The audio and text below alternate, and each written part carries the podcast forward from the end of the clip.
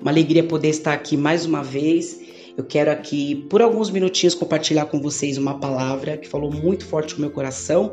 Creio que vai falar com vocês também. É, está lá em Jonas, capítulo 4, a partir do verso de número 2. A gente está aí nessa jornada conhecendo um pouco sobre o amor de Deus. Que tema poderoso, tão complexo, tão profundo. E a gente está aí procurando conhecer mais sobre esse assunto. A palavra do Senhor está dizendo assim: Ele orou ao Senhor e disse: Ah, Senhor, não foi isso que eu disse, estando ainda na minha terra? Por isso me adiantei fugindo para Tarsis, pois sabia que tu és Deus bondoso e compassivo, tardio em irar-se, e grande em misericórdia, e que mudas de ideia quanto ao mal que anunciaste. A gente vê aqui Jonas literalmente indignado, porque ele estava com sede de vingança, querendo punição para um povo que, para os olhos dele, merecia castigo. Mas a visão que ele tinha de Deus era que Deus era bondoso, compassivo, tardio em irar-se, misericordioso e que mudava de ideia quanto ao mal. Essa era a visão de Jonas. Talvez você tenha também a tua visão de Deus. Todos nós temos uma visão de Deus.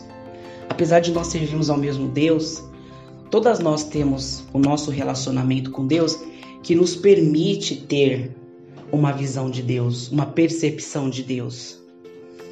E quando nós falamos que há uma importância de nos relacionarmos com Deus, é exatamente por isso.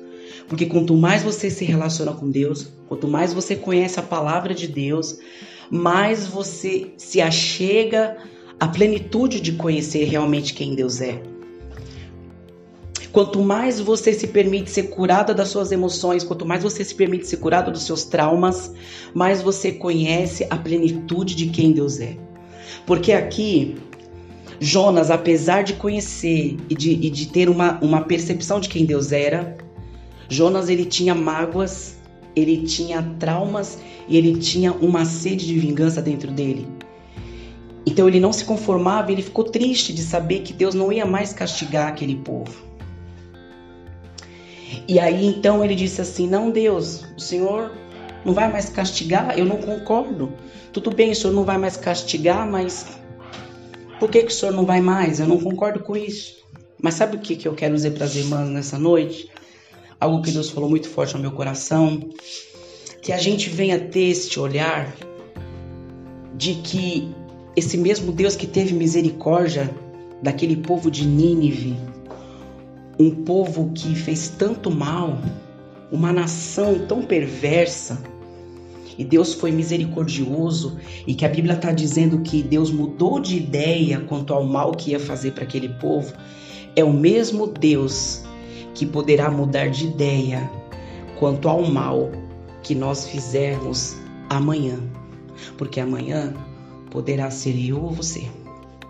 Então que nessa noite a gente entenda aqui o mesmo amor que alcançou a cidade de Nínive, alcançou as nossas vidas e alcançará, e alcançará as nossas vidas amanhã também.